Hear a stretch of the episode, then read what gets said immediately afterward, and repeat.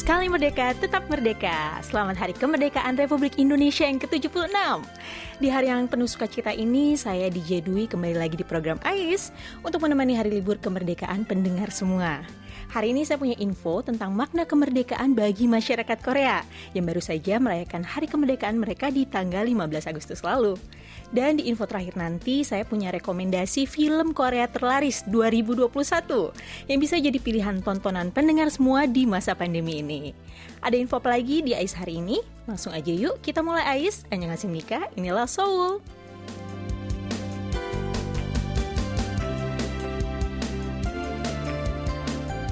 Senang sekali di hari ini 17 Agustus 2021, hari ulang tahun kemerdekaan Indonesia, saya bisa kembali menemani pendengar semua dengan semangat kemerdekaan. Suasana 17-an gini bikin saya keinget nih zaman saya kecil dulu. Kalau misalnya menjelang 17-an di komplek tempat tinggal saya, pasti udah rame sama lomba-lomba.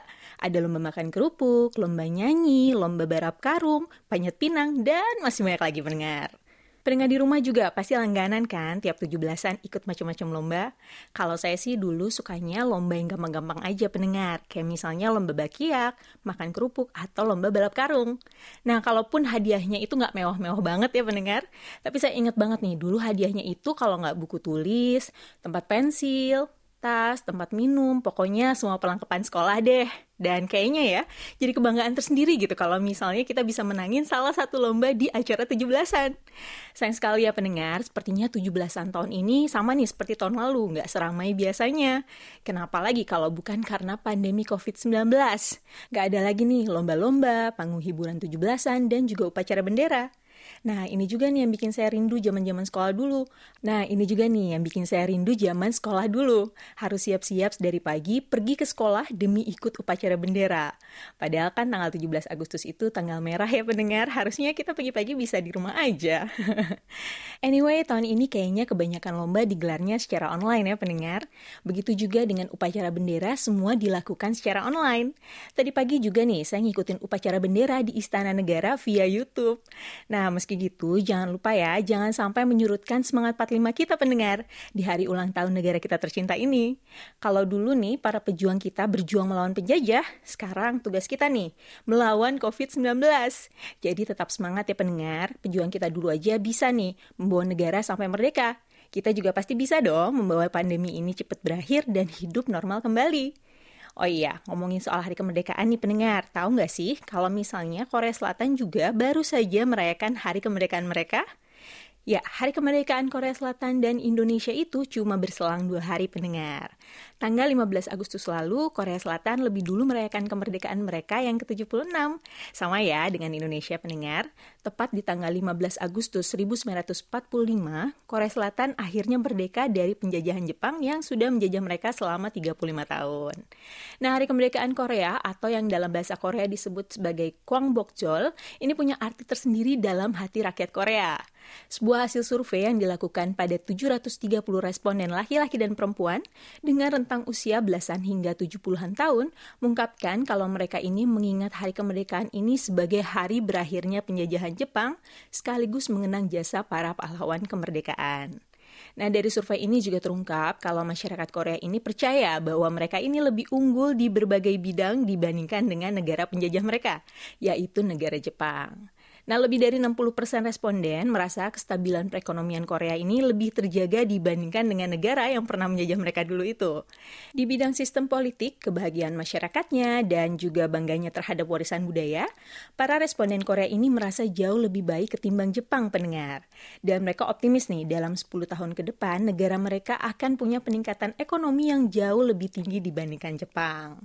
Nah, hal baru lainnya nih yang bisa dibilang sebagai hadiah ulang tahun mungkin ya untuk masyarakat Korea Selatan, yaitu berlakunya aturan baru di mana hari libur nasional Korea yang bertepatan dengan akhir pekan itu akan digantikan hari liburnya di hari Senin. Wah, saya senang juga nih ya, berarti libur saya jadi bertambah nih. Seperti contohnya hari kemerdekaan tanggal 15 Agustus lalu pendengar. Ini jatuhnya di hari Minggu, sehingga hari liburnya ini diganti menjadi hari Senin kemarin. Nah, pendengar pasti nggak nyangka kan kalau ternyata Korea Selatan dan Indonesia itu punya latar belakang sejarah yang kurang lebih sama nih pendengar. Sama-sama terbebas dari kolonialisme Jepang di tahun 1945 dan meraih kemerdekaan mereka sendiri. Dan hari kemerdekaan mereka sekarang ini jangan sampai cuma jadi euforia senang-senang semata ya pendengar, tapi juga bisa jadi waktu untuk mengingat kembali perjuangan para pahlawan kita yang sudah memperjuangkan negara kita dulu.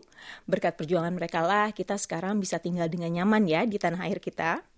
Nah, kita nih sebagai generasi muda yang juga harusnya punya semangat yang sama ya, seperti pejuang kita dulu, ini harus bisa mempertahankan negara Republik Indonesia.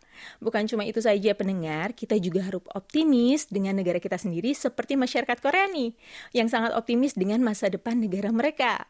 Sekali lagi selamat merayakan kemerdekaan untuk Indonesia dan juga Korea Selatan. Nah, biar semangat pendengar nggak redup nih selama dengerin Ais hari ini, sekarang saya mau puterin dulu lagu terbaru yang sudah ditunggu-tunggu nih sama para Rev Love.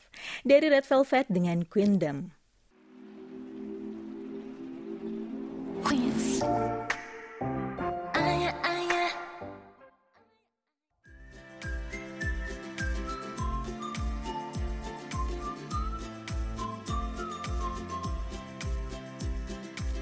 Bagi para generasi muda, generasi milenial dan juga Gen Z, pakai handphone itu bukanlah hal yang baru ya pendengar.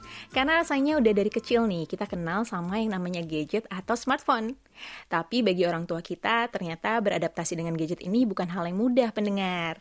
Tapi mau nggak mau ya pendengar, para orang tua yang semasa kecilnya ini mungkin nggak kenal sama yang namanya handphone, sekarang harus pakai handphone yang super pintar dan canggih, atau kita sebut biasanya smartphone. Nah, alasan utamanya tentu saja untuk mempermudah komunikasi karena sekarang ini udah jarang nih yang pakai telepon duduk di rumah, berkirim surat, ataupun pakai warung telepon seperti zaman dulu. Sekarang semuanya udah serba digital ya pendengar. Belum lagi nih anak-anak zaman sekarang ini begitu mudah ya terpapar oleh dunia digital sejak dini. Bikin banyak orang tua khawatir nih kalau mereka nggak bisa pakai handphone. Nanti mereka jadinya nggak bisa ngawasin anak-anak mereka terutama di negara dengan teknologi informasi yang maju seperti di Korea nih pendengar. Sudah banyak aktivitas yang harus dilakukan secara digital. Jadi kalau misalnya nggak ngikutin perkembangan zaman, mungkin generasi orang tua kita ini bakal ketinggalan. Saya pun dulu sempat bertanya-tanya loh, gimana sih awalnya para orang tua ini yang usianya mungkin seumuran orang tua saya, bahkan yang udah kakek nenek nih, bisa pinter banget ngoperasiin gadget, handphone, dan fasilitas lainnya yang kebanyakan udah berbentuk digital kalau di sini. Pasti butuh waktu ya pendengar, dan pastinya butuh dukungan dan ajaran dari anak-anak mereka. Perkembangan zaman dan kemajuan teknologi yang begitu cepat di Korea sempat membuat generasi baby boomer atau generasi orang tua-orang tua di Korea ini sempat ketinggalan teknologi. Tapi itu nggak berlangsung lama pendengar, karena di sini literasi teknologi ini gencar sekali dilakukan. Bukan hanya untuk generasi mudanya saja, tapi juga untuk generasi tuanya. Tapi tentu saja kemampuan bergadget anak-anak muda dan orang tua ini sangat berbeda ya pendengar. Anak-anak pastinya jauh lebih cepat beradaptasi dengan teknologi yang baru, sementara untuk orang tua butuh waktu yang lebih lama. Nah, lama-lama para baby boomer ini akhirnya mulai terbiasa dengan smartphone dan mulai sering melakukan banyak aktivitas digital lewat gadget mereka. Bahkan di masa-masa pandemi seperti sekarang ini, teknologi yang ada di handphone ini sangat bermanfaat pendengar untuk orang tua kita, para generasi baby boomer. Nah, selama pandemi ini kita jadi sulit kan ya untuk pulang kampung ataupun bertemu langsung dengan orang tua kita dan juga keluarga lainnya. Tapi berkat kecanggihan teknologi yang sekarang, kita bisa melakukan video call, bisa saling berkirim hadiah atau makanan lewat aplikasi yang ada di smartphone. Nah, menurut sebuah data statistik nih, nilai transaksi pembayaran online yang dilakukan oleh orang tua di usia 50 hingga 60-an tahun ternyata tercatat mengalami kenaikan yang sangat signifikan. Nilai transaksi online di tahun 2020 oleh para orang tua ini tercatat naik sampai 163 persen dari tahun lalu. Padahal nih, di waktu yang sama, kenaikan transaksi online pada generasi Z dan milenial nggak sampai setengahnya pendengar. Jadi jangan kaget ya, sekarang kalau misalnya udah banyak nih generasi baby boomer yang main media sosial. Banyak dari mereka yang akhirnya aktif di sosial media setelah diajari oleh anak mereka sendiri. Mulai dari mengupload foto, bikin postingan, pakai emoticon saat chatting, sampai-sampai sekarang nih banyak ibu-ibu yang makin pintar pakai hashtag kalau misalnya mereka mau upload foto atau video mereka di sosial media. Nah setelah tahu ada begitu banyak manfaat ternyata yang ada di handphone ini, nggak sedikit juga orang tua Korea yang akhirnya mengaku kalau main Instagram itu ternyata jauh lebih seru ketimbang nonton drama di TV. Orang tua zaman sekarang ya pendengar nggak mau kalah eksis nih di sosial media dari anak-anak mudanya. Tapi kayaknya nggak sedikit juga ya anak-anak yang akhirnya malah panik nih pendengar setelah orang tua mereka main media sosial. Karena orang tua mereka jadi bisa mantau nih gerak-gerik anaknya di sosial media.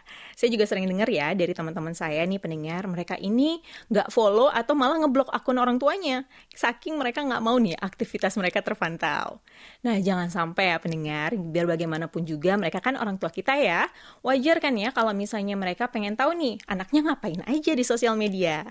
Ya itulah ya perkembangan teknologi yang sekarang bukan lagi hal yang baru nih bagi orang tua Korea. Perlahan mereka mampu beradaptasi dengan kemajuan teknologi, pakai smartphone untuk belanja online, untuk pesan antar makanan, atau hanya sekedar bermain media sosial demi bisa mengikuti perkembangan zaman dan lebih dekat lagi dengan anak-anak mereka.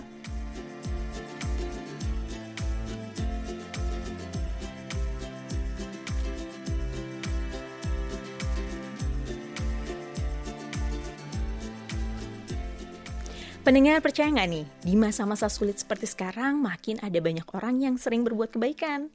Walau keadaan ekonomi ini masih sulit ya sekarang, ternyata nggak membuat pemilik toko pizza yang ada di kota Incheon ini ragu untuk menolong sesama mereka. Dan berkat apa yang dilakukannya, ia pun akhirnya berhasil mendapatkan lebih banyak kebaikan dengan menerima lebih banyak pesanan pizza. Ini adalah cerita tentang seorang pemilik resto pizza di kota Incheon yang belakangan ini mendadak viral nih, setelah ia ketahuan telah berbuat kebaikan untuk pelanggannya. Nah, saat itu ia menerima pesanan online dari seorang pria single yang ingin membeli pizza untuk ulang tahun anaknya yang ketujuh tahun. Nah, dalam pesanan itu pria ini menuliskan kalau ia akan membayar tagihan pizza ini nanti saat ia menerima uang bantuan dari pemerintah. Nah, sang pemilik resto pun yang akhirnya membaca pesan tersebut langsung menggratiskan pesanan itu dan memberikan bonus cheese ball untuknya. Tagihan yang harusnya dibayarkan ketika pelanggan ini menerima pesanan sudah ditandai lunas oleh pemilik toko, sehingga sang ayah tadi nggak perlu lagi membayar tagihan pizzanya. Nah, sang ayah pun akhirnya merasa sangat terbantu ya dengan kebaikan uh, pemilik toko pizza tersebut. Ia akhirnya berterima kasih dengan cara menulis review tentang kebaikan pemilik toko itu di aplikasi pesan antar tersebut. Setelah itu akhirnya toko pizza ini jadi viral dan kebanjiran pesanan pendengar. Dari yang sebelumnya hanya mendapatkan 10 pesanan per hari, sekarang pesanan pizzanya jadi jauh lebih banyak. Banyak orang yang bersimpati dan tersentuh nih dengan apa yang dilakukan oleh pemilik toko pizza tersebut. Dan kebaikannya itu emang pantas ya kalau mendapatkan balasan yang setimpal, bahkan lebih besar. Saya sendiri bacanya sampai terharu nih pendengar. Nggak ada ya hal yang lebih bahagia bagi seorang ayah selain melihat kebahagiaan anaknya apalagi di hari ulang tahunnya. Dan demi kebahagiaan anaknya ini, sang ayah rela nih melakukan apa saja sekalipun mungkin membuatnya malu ya dengan meminta tolong uh, membayar pizzanya belakangan. Dan beruntunglah sang ayah ini memesan pizza di tempat yang tepat, di toko di mana pemiliknya ternyata punya hati yang sangat mulia yang gak ragu nih untuk menggratiskan pizzanya, padahal mungkin tokonya juga sedang sepi ya akibat pandemi ini. Semoga saja semua kebaikan yang dilakukan oleh pemilik resto pizza ini mendapatkan balasan yang lebih dan bisa jadi contoh baik untuk kita semua untuk tidak ragu menolong dan membahagiakan sesama karena bisa jadi rezeki kita ini berasal dari sana. Ah, sekarang udah deh ya sedih-sedihnya pendengar. Walau tadi kita udah bahas nih kisah yang bikin kita terharu, jangan lupa ya kalau hari ini adalah hari kemerdekaan. Jadi kita harus tetap senang dan semangat 45. Kalau gitu kita dengerin aja yuk lagu terbaru dari penyanyi sekaligus member Running Man Kim Jong Kook featuring 80s dengan judulnya Be My Lover. Pada Boro Kale 있잖아 내가 널 사랑하나 봐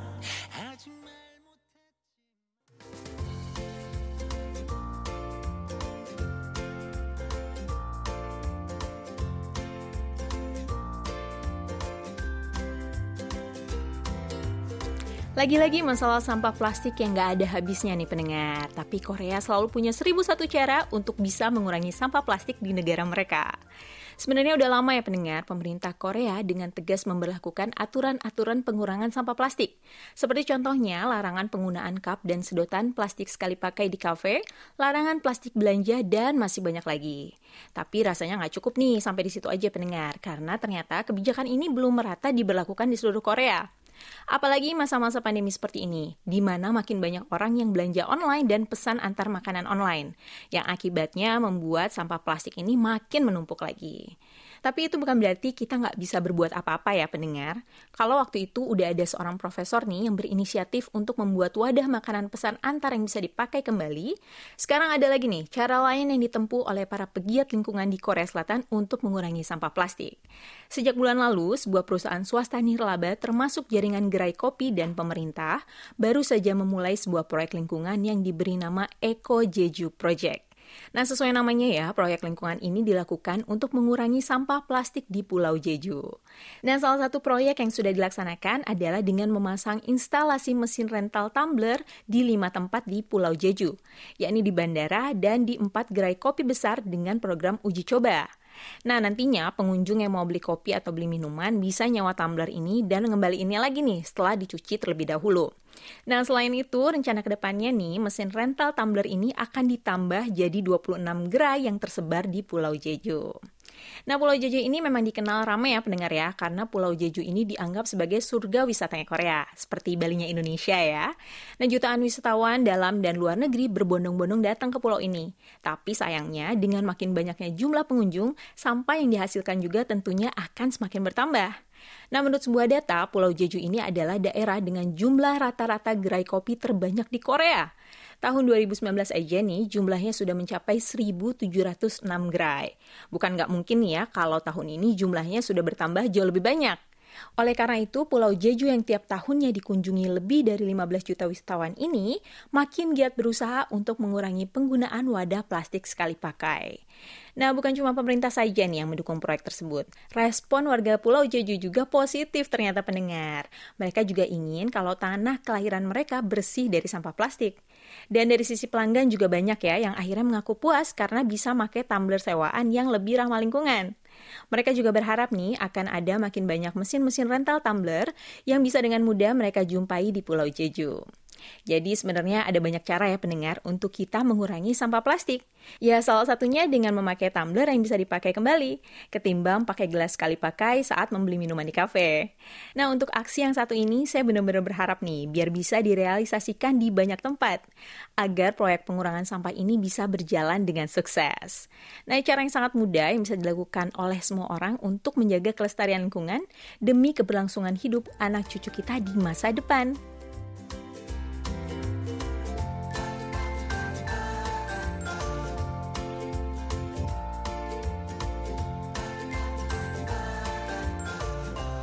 Pendengar bingung mau nonton film apa lagi di tengah PPKM yang terus diperpanjang ini? Kalau gitu pendengar harus simak baik-baik info berikut ini. Karena saya bakal ngasih rekomendasi film bioskop Korea yang keren banget. Escape from Mogadishu. Nah pendengar pasti pernah dengar kan judul film ini? Ya, ini adalah film bioskop terbaru Korea yang jadi film bioskop terlaris tahun ini. Cuma dalam 17 hari pasca dirilis, film ini sudah ditonton oleh lebih dari 2 juta orang. Wah, pasti beneran keren banget nih pendengar. Dengan jumlah penonton yang segitu banyaknya, Escape from Mogadishu ini jadi film pertama tahun 2021 yang bisa dibilang sangat sukses nih, di tengah terpuruknya kondisi perfilman Korea akibat pandemi ini. Padahal film ini dirilis setelah pemerintah Korea Selatan memberlakukan social distancing level 4. Tapi tetap nih membuat film ini laris, bukan cuma di dalam negeri saja, tapi juga sudah terjual di lebih dari 50 negara. Dibintangi oleh Kim Yeon Sok, Jo In Sung, dan Kim So Jin, film bergenre action ini berkisah tentang kejadian nyata pelarian hidup dan matinya pekerja kedutaan Korea Selatan dan Korea Utara yang terdampar di tengah-tengah perang saudara di Somalia saat perang saudara di tahun 1991. Nah, banyak yang menggadang-gadangkan nih kesuksesan film ini karena disutradarai langsung oleh sutradara pencetak film-film hitsnya Korea, yaitu Ryu Seung-wan. Ia adalah sutradara di balik film-film seperti The Battleship Island, Veteran, The Berlin File, dan The Unjust.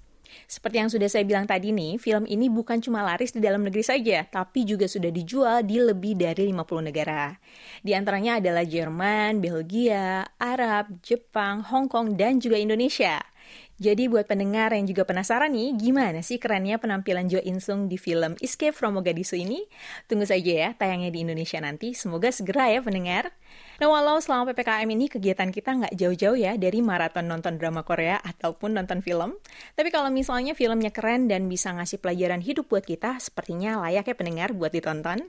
Apalagi film-film bertema sejarah, kita bisa jadi tahu nih apa yang terjadi di zaman dulu dan di zaman perang dulu yang bisa jadi pengingat kita nih untuk terus bersyukur karena sekarang kita bisa hidup nyaman tanpa perang. Pokoknya jangan lupa ya pendengar nonton Escape from Mogadishu nantinya di Indonesia.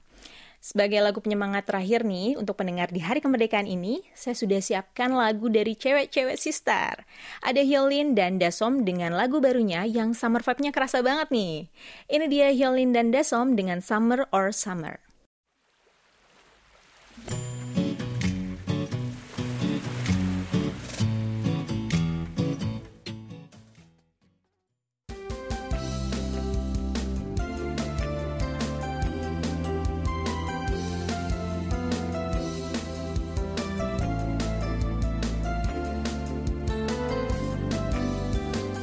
Akhirnya sampai juga kita di penghujung program Ais hari ini. Terima kasih untuk pendengar semua yang selalu setia mendengarkan Ais dari awal sampai terakhir. Sekarang saatnya saya pamit, selamat menikmati sisa-sisa waktu libur hari kemerdekaan.